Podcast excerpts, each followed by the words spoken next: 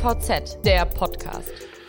Guten Tag, liebe Hörerinnen und Hörer. Herzlich willkommen beim DVZ Podcast. Mein Name ist Sebastian Reimann. Ich bin der Chefredakteur der DVZ. Die deutschen Seehäfen und die entsprechenden Seehafenbetriebe sind integraler Bestandteil der maritimen Transportkette. Sie sorgen dafür, dass der deutsche Außenhandel funktioniert. Sie stehen für tausende Arbeitsplätze und Millionen, wenn nicht Milliarden an Wertschöpfung. Zugleich stehen sie an einem harten Wettbewerb mit Umschlagplätzen in den Nachbarländern und sie stehen vor einem tiefgreifenden Wandel. Die Energiewende ändert das Umschlaggeschäft, Digitalisierung und Automatisierung die Arbeitsweisen. Wie kann vor diesem Hintergrund ein Zukunftsmodell für die deutschen Häfen aussehen? Darüber möchte ich heute mit Frank Dreke sprechen. Er ist Vorstandsvorsitzender der BLG Logistics Group und er ist Präsident des Zentralverbands der deutschen Seehafenbetriebe. Herr Dreke, herzlich willkommen beim DVZ Podcast. Hallo, Herr Reimann. Freut mich sehr, dass Sie dabei sind. Ähm, ja, wenn wir mal über das Zukunftsmodell für die deutschen Seehäfen sprechen, ähm, dann muss man auch erstmal auf Corona zu sprechen kommen. Ähm, wie steht die deutsche Seehafenwirtschaft denn in diesem Corona-Herbst so da? Das ist ganz unterschiedlich. Es kommt so ein bisschen drauf an, was wir betrachten. Fangen wir mal mit dem ersten an, Container. Container hat während der tatsächlich ersten großen Pandemiewelle äh, schon gelitten. Wir haben zwischen 10, 15, zum Teil 20 Prozent weniger Umschlag gehabt. Das hat sich Gott sei Dank mittlerweile relativiert. Wir haben im Oktober das erste Mal wieder einen Monat, der auf ähnlichem Niveau wie 2019 ist. Mhm. Also es zeigt, dass der Handel wieder angezogen hat. Gucken wir uns die Automobilindustrie an in den Häfen, dann haben wir im äh, gerade März, April, Mai äh, doch unterschiedlich Ostsee-, Nordseehäfen, aber zwischen 50 und 80 Prozent weniger Umschlag gehabt. Auch das hat sich so ein bisschen wieder relativiert, ähm, denn die Überseemärkte, wo wir ja sehr stark tätig sind, auch als Unternehmen sehr stark tätig sind, haben gerade im asiatischen Teil eine hohe Nachfrage. China boomt. Mhm. Ähm, China, Japan, Taiwan sind so im Moment die Hauptrenner unter den Ländern. Ähm, trotzdem ist das Volumen immer noch im Schnitt 20, 25 Prozent weniger. Stückgüter sage ich immer noch oder sagen die Zahlen auch noch zwischen 10, 15, 20 Prozent weniger als, als Vorjahresniveau. Ähm, in den Bereichen Kohle, Erze, äh, ähnliches niedrigeres Niveau, aber doch schon mehr auf konstanter Basis. Also diese wahnsinnigen Ausschläge merken wir im Moment nicht mehr so. Ich meine, das Bittere ist ja so ein bisschen, das sah zwischenzeitlich jetzt ja eigentlich ganz gut aus. Also Deutschland kam vergleichsweise gut aus dieser ersten Corona-Lockdown-Phase raus. Jetzt sind wir in einem zweiten Lockdown, Soft-Lockdown, wie auch immer man das nennen möchte.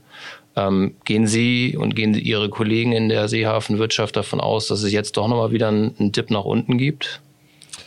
Das kann sein, aber das werden wir wahrscheinlich erst in drei oder vier Wochen merken. Denn wir sind ja erst in der ersten Woche und äh, das Konsumverhalten beziehungsweise die Nachfrage gerade nach Konsumgütern äh, werden wir dann sehen ähm, in den Umschlagsmengen, wenn die Schiffe, die in drei oder vier Wochen da sind, möglicherweise mit weniger Ladung ankommen. Ähm, ich hoffe auf der einen Seite, dass das nicht passiert. Und wenn wir uns gerade mal den Onlinehandel angucken, und auch da kommen die Waren in der Regel nicht nur aus Europa, sondern sehr stark auch aus Übersee, dann ist die Hoffnung gar nicht so, ähm, so uneingeschränkt äh, positiv zu nehmen, dass man sagt, ja, es könnte auch sein, dass es gleich bleibt, dass sich das Niveau hält. Abwarten. Ja. Sie haben jetzt gerade Ihre Mitgliederversammlung gehabt äh, beim ZDS, ähm, auch die entsprechende Jahrespressekonferenz und haben auch nochmal das klare Signal ausgesendet. Die Hafenwirtschaft erwartet sich schon noch ein bisschen mehr Unterstützung von Seiten der Politik. Was sind aus Ihrer Sicht die Knackpunkte? Wo muss die Politik nochmal noch mal reingehen? Also ich glaube, wenn wir über Klimawandel sprechen, dann ist Klimawandel A durch die Unternehmen möglich. Wir tun als Unternehmen alle sehr, sehr viel. Wir investieren ganz viel Geld. Aber es muss auch politisch noch weiter, noch intensiver unterstützt werden. Beispiel LNG. Wenn wir über LNG als so Art Überbrückungskraftstoff für Schiffe sprechen, bis möglicherweise zum Wasserstoff äh, oder auch synthetische Kraftstoffe, dann müssen wir in der Lage sein, in Deutschland LNG auch anzubieten für die Großräder. Das heißt, wir brauchen LNG-Terminals. Und bis heute ist nicht entschieden, wo die LNG-Terminals oder wenigstens ein Terminal gebaut wird. Hm. Das heißt, da erwarten wir jetzt eine schnelle Entscheidung. Das zweite ist äh, das Thema Landstrom. Landstrom ist ein wichtiger Faktor, gerade für Großschiffe, auch für die Kreuzfahrtindustrie, wo wir sagen, ja, auch da können wir CO2 erheblich reduzieren. Aber auch hier müssen die Voraussetzungen geschaffen werden. Das heißt, Landstrom darf nicht teurer sein als der an Bord erzeugte Strom. Da hat es die ersten Schritte gegeben, dass der Landstrom möglicherweise nur noch 20 Prozent mehr kostet als der an Bord erzeugte Strom, aber auch 20 Prozent ist an sich noch zu viel. Das heißt, da müssen wir auch mit anderen europäischen Ländern gleichziehen, um äh, Equal Playing Field zu haben. Da erwarten wir doch mehr Unterstützung der Politik. Drittes Thema, Einfuhrumsatzsteuer. Das ist, äh, da haben wir den ersten Schritt gemacht. Ähm, die Einfuhrumsatzsteuer äh, muss nun nicht mehr sofort abgeführt werden, sondern kann zwischen vier bis sechs Wochen später abgeführt werden, in besten Fällen sogar nach 90 Tagen erst. Aber andere Länder, Beispiel Holland, äh, muss erst nach sechs Monaten das Geld abgeführt werden. Und das heißt natürlich für den Cashflow der Unternehmen spielt es eine nicht ganz unerhebliche Rolle. Ähm, Sie haben, glaube ich, in Ihrer Rede beim, bei der Jahresversammlung auch ähm, unterstrichen, dass durch Corona letztendlich natürlich auch die Investitionsmöglichkeiten der Unternehmen unter Druck geraten. Ähm, jetzt stehen aber gigantische Aufgaben vor der, vor der Branche. Ist auch deswegen einfach nochmal die Unterstützung der Politik dann besonders wichtig? Ja, ich glaube, dass die, die Umsetzbarkeit der Investitionen, die wir tätigen, durch politische Maßnahmen einfach stärker unterstützt werden muss. Weil eine Amortisation einer Investition rechnet sich über einen gewissen Zeitraum. Aber wenn der nicht eingehalten werden kann, wenn politische Rahmenrichtlinien nicht äh, bestehen, dann überlegen sich Unternehmen zweimal, eher dreimal in der heutigen Zeit, ob sie die Investition tätigen. Wobei Landstrom in der Regel nicht die Unternehmen dann die Voraussetzungen schaffen müssen, sondern die ähm, Behörden, das heißt auch die Hafengesellschaften, die für den Bau der Kaje zuständig sind, müssen die Voraussetzungen schaffen. Aber letztendlich ist der Räder unser Kunde. Und wenn ich dem Kunden das nicht anbieten kann, dass er Equal Playing Field hat, dann ist das für uns ein Wettbewerbsnachteil und der muss ausgeräumt werden.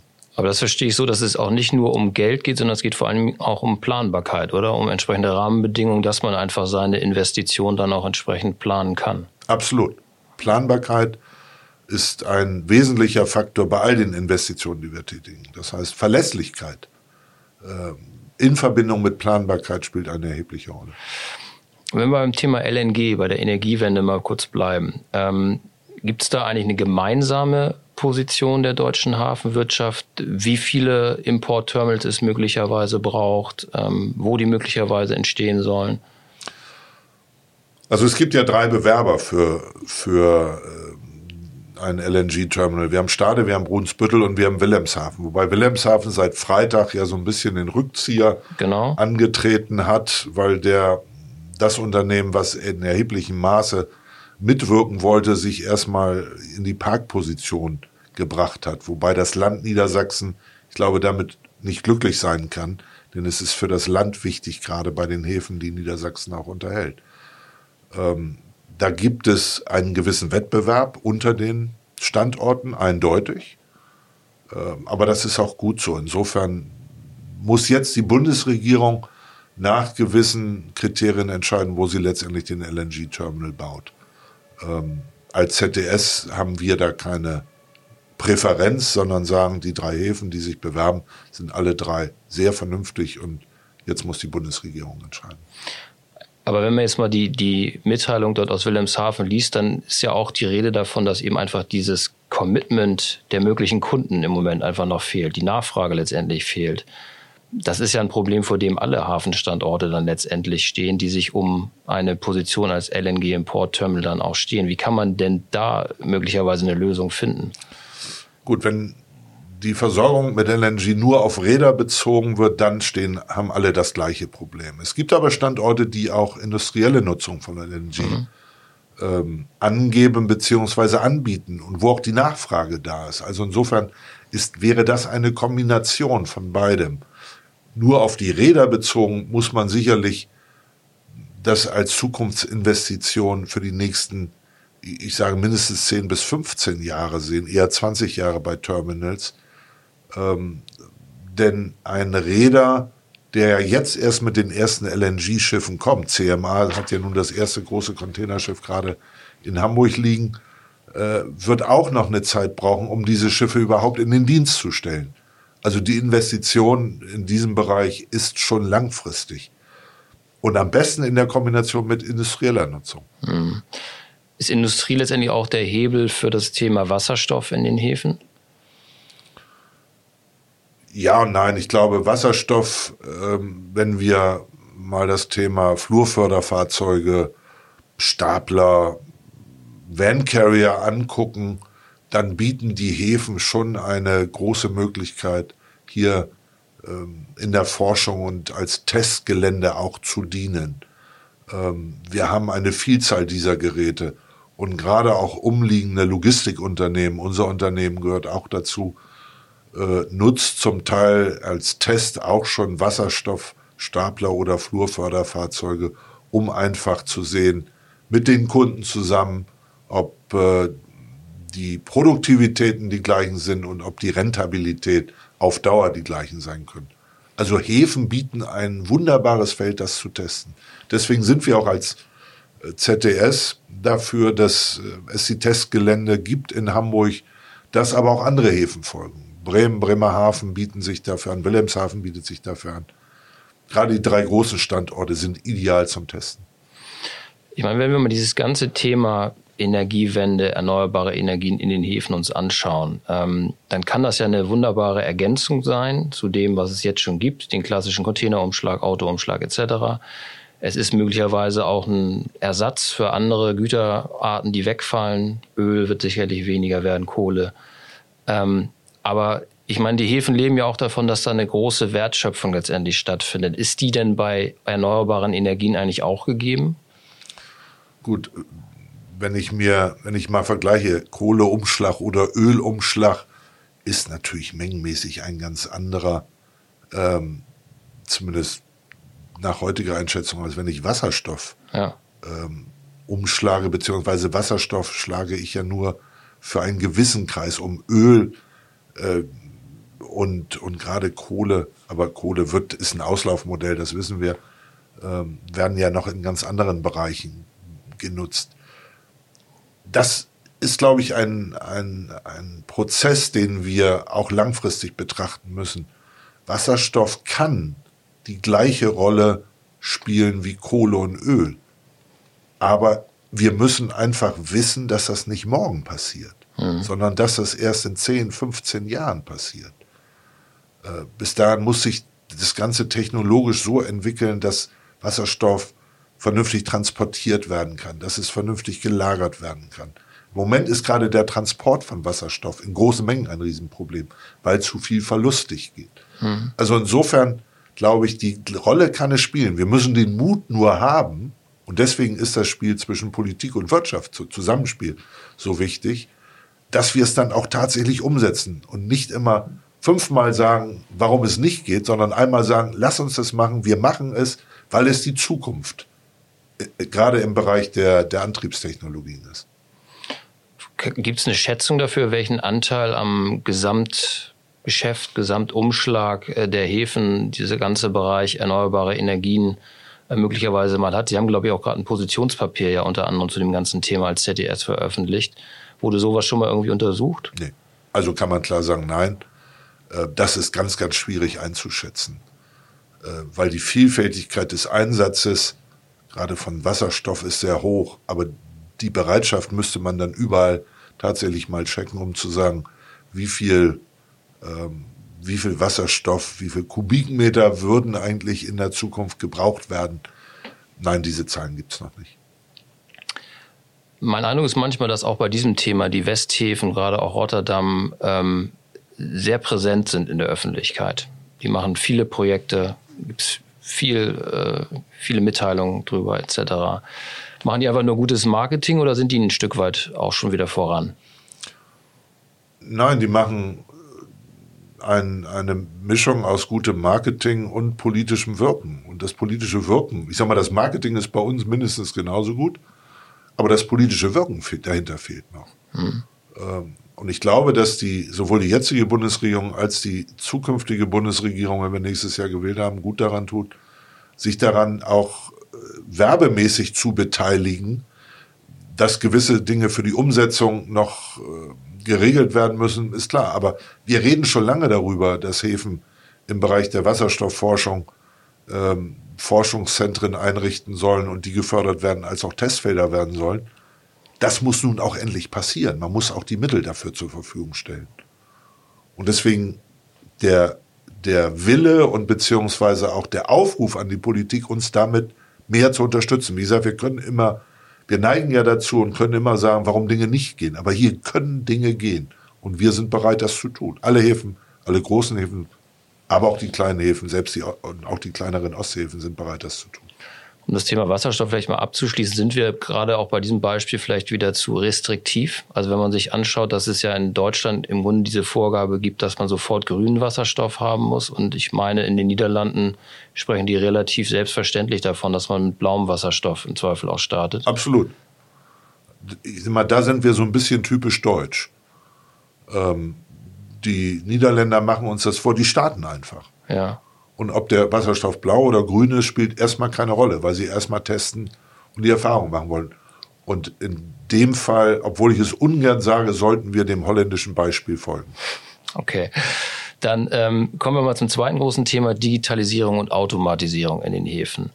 Ähm, es wird immer viel über Technologien gesprochen, es wird viel über, ähm, äh, ja, über die Rahmenbedingungen gesprochen. Ich ähm, frage mich manchmal so ein bisschen, wird dabei diese soziale Komponente eigentlich so ein bisschen vergessen? Weil ich meine, Automatisierung, Digitalisierung bedeutet immer, dass man über Arbeitsplätze spricht, oder? Absolut. Aber ich glaube, ich kann, nein, ich glaube nicht nur, ich weiß, dass ich, dass wir sagen können, nein, es wird die soziale Komponente nicht vergessen. Denn wir führen diese Gespräche regelmäßig mit den Sozialpartnern wir tauschen uns regelmäßig mit dem Sozialpartner aus. Und wir haben auch Verträge, Tarifverträge abgeschlossen, die das Thema gerade im Containerbereich für uns Eurogate, äh, um mal eines unserer Unternehmen zu nennen, hat einen solchen Vertrag äh, mit dem Sozialpartner geschlossen, was gerade das Thema Automatisierung, Digitalisierung in der Zukunft äh, tatsächlich vernünftig betrachtet oder anders gesagt vernünftig handelt. Also der soziale Part kommt da nicht zu kurz. Ich glaube aber, dass wir noch viel mehr darüber sprechen müssen, dass wir viel mehr darüber aufklären müssen, um auch die Angst den Menschen zu nehmen, dass Digitalisierung, Automatisierung etwas Negatives ist. Wir werden Digitalisierung und Automatisierung nicht aufhalten. Aber damit umzugehen und den Menschen die Angst zu nehmen, dass das auch eine Chance bedeuten kann, das müssen wir noch viel mehr tun. Wir müssen also viel mehr darüber reden, wenn etwas wegfällt, was dann Neues entstehen kann. Und die industrielle Revolution 1.0, nämlich die Dampfmaschine, hat gezeigt, dass natürlich Arbeit, Arbeitsplätze auf der einen Seite verloren gegangen sind, auf der anderen Seite aber ganz viele neue geschaffen wurden. Und auch da war die Angst da, sich dem Neuen zu, zu nähern. Und das Gleiche obwohl wir schon nun einige hundert Jahre weiter sind, gilt auch jetzt für die industrielle Revolution. Wir werden es nicht aufhalten, aber wir müssen die Menschen mitnehmen. Aber wie kann das gelingen? Also man muss doch im Grunde auch ein bisschen Tempo da machen. Wenn man sich mal anschaut, auch wieder die Wettbewerbsposition der deutschen Hafenwirtschaft. Ähm, es sind in der Regel große globale Konzerne, die neue Terminals äh, eröffnen, die natürlich dann automatisiert sind, stark automatisiert sind. Das gelingt ja in Deutschland überhaupt nicht mehr, oder? Hier gibt es Terminals, die einfach auch Beschäftigte dann haben. Ja, das stimmt. Aber diese Terminals sind nicht, äh, sind nicht so, dass man sie nicht verändern könnte. Mhm. Also wir denken über, wir als gerade als, als BLG Eurogate denken über diese Dinge nicht nur nach, sondern wir testen auch zum Teil schon in verschiedenen Bereichen eine mögliche Teilautomatisierung oder Automatisierung. Ähm, wir haben in Wilhelmshaven ein großes Testfeld mhm. und das machen wir nicht, weil wir sagen, es kann nur in Wilhelmshaven passieren. Nein, wir gucken uns dann an, ist das die richtige Technologie, die wir auch in anderen Häfen einsetzen können. Äh, aber stimmt, wir müssen Gas geben. Wir können das nicht erst übermorgen machen, sondern wir müssen es morgen machen. Spätestens morgen. Und an sich schon lieber heute. Äh, was heißt heute in den nächsten zwei bis vier Jahren? Mhm. Was heißt äh, morgen in den nächsten vier bis sechs, acht Jahren? Alles weitere würde uns eher in der Wettbewerbsfähigkeit zurückwerfen. Also insofern, man muss den Willen haben, das zu tun, das aber auch zu kommunizieren. Aber da bin ich sicher, dass die deutschen Unternehmen und auch die deutschen Seehäfen das, das können und auch das tun. Das höre ich nicht nur aus, äh, hier aus den Nordseehäfen, sondern auch aus den Ostseehäfen. Auch da ist man bereit, neue Technologien einzuführen. Was, was kann die Hafenwirtschaft eigentlich so aus, aus anderen Bereichen der Logistik möglicherweise lernen? Und wie kann sie sich auch natürlich dann noch mit denen stärker vernetzen? Weil die, die Hafenwirtschaft steht ja auch nicht für sich ganz allein äh, auf weiter Flur, sage ich mal. Also ich glaube, gerade das Thema Informationsfluss spielt eine erhebliche Rolle und da spielt der Hafen in Zusammenhang mit produzierender Industrie oder mit Logistikdienstleistern eine große Rolle. Ich sehe das bei uns. Wir als BLG sind ja ein Logistikdienstleister, der gerade in dem Bereich Kontraktlogistik sehr stark ist und das Vernetzen der Kunden sowohl mit dem Umschlagsunternehmen, was möglicherweise die Ware reinbringt oder nachher rausbringen soll, zusammen mit dem Logistikdienstleister, der die großen Distributionscenter unterhält, spielt eine wesentliche Rolle. Und gerade die Kontraktlogistik ist da weiter als Hafenunternehmen. Hm. Dort wird viel mehr schon, ich sag mal, digital gearbeitet ähm, als bei Hafenunternehmen. Aber der Vorteil liegt dann eben daran, und die Vorteile muss man auch nutzen, wenn man möglicherweise beides macht oder das miteinander kombinieren kann. Darüber gibt es sehr intensive Gespräche zwischen Speditionen und Hafendienstleistern, zwischen Logistikdienstleistern, äh, gerade im Bereich der Kontrakt, äh, Kontraktlogistik und Hafendienstleistern. Ich meine, als, als man so angefangen hat, über die ganze Digitalisierung in der Logistik zu sprechen, kam ja auch sehr schnell diese Vision auf, dass die, die Häfen irgendwie auch so eine Datendrehscheibenfunktion, Informationsdrehscheibenfunktion einnehmen können. Ist das weiterhin realistisch oder war das ein bisschen äh, Wunschdenken? Also ich glaube, es kommt so ein bisschen drauf an, was mit den Daten gemacht werden soll. Wenn es darum geht, Warenströme zu beschleunigen, Informationen über Ankunft von Waren oder über die, die Abfuhr von Waren schneller mit der jeweiligen anderen Seite zu kommunizieren, ist der Hafen die Drehscheibe eindeutig. Mhm. Aber wenn es dann darum geht, Waren in einen Produktionsprozess oder aus einem Produktionsprozess herauszuführen, dann spielt der Logistikdienstleister an sich die entscheidende Rolle. Weil das ist dann die, der Schalthebel, und auch der direkte Partner der Industrie.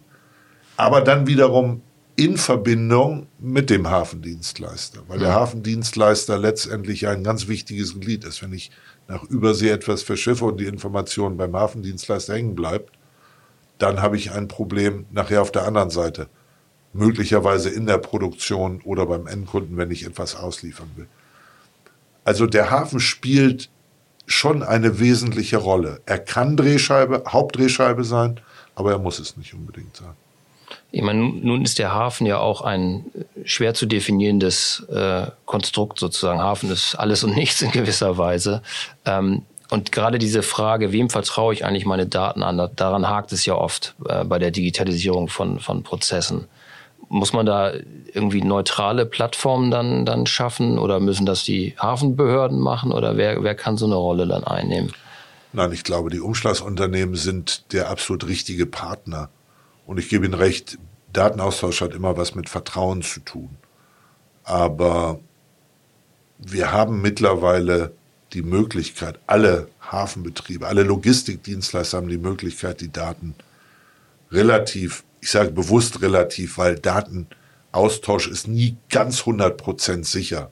Aber sagen wir es mal aus, nach menschlichem ähm, Gefühl, normalen Gefühl, sind sie sicher. Wir nutzen alle entweder äh, Systeme, sei es Cloud-basiert, sei es noch immer auch Server-basiert, die relativ oder die sehr, sehr sicher sind. Insofern das Vertrauen ist schon da.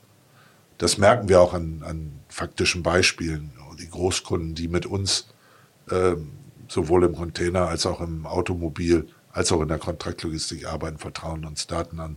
Millionen von Daten an, die wir sehr sicher verwalten. Hm. Abschließend vielleicht nochmal eine Frage. Ich meine, ähm, die Containerisierung war ja nun ein Game Changer wirklich für die ganze Hafenwirtschaft.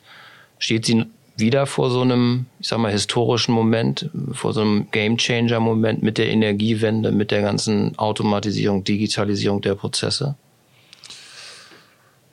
Das ist eine sehr gute Frage und ich glaube, sie ist ganz schwierig zu beantworten. Meine persönliche Meinung dazu ist, nein, es wird einen solchen Game Changer nicht mehr in der Form geben, weil die Containerfahrt hat die ganze Schifffahrt komplett revolutioniert.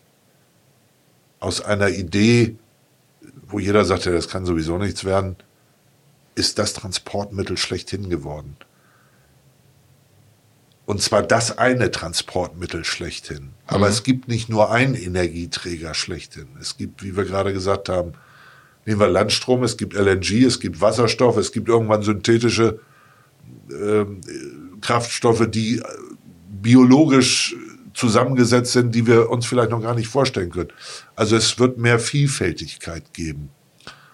Äh, insofern diese Revolution, diesen revolutionären Charakter glaube ich, werden wir in der Form nicht mehr erleben, sondern wir werden immer so Phasen wieder erleben, wo etwas Neues kommt und sagen, ja, das wird verändern. Aber nicht, äh, ich sag mal, nicht diesen wahnsinnigen Ruck, den es mit der Containerschifffahrt gegeben hat. Durch diese, durch diese zunehmende Vielfalt wird es dadurch auch nochmal komplizierter, schwieriger, das Geschäft?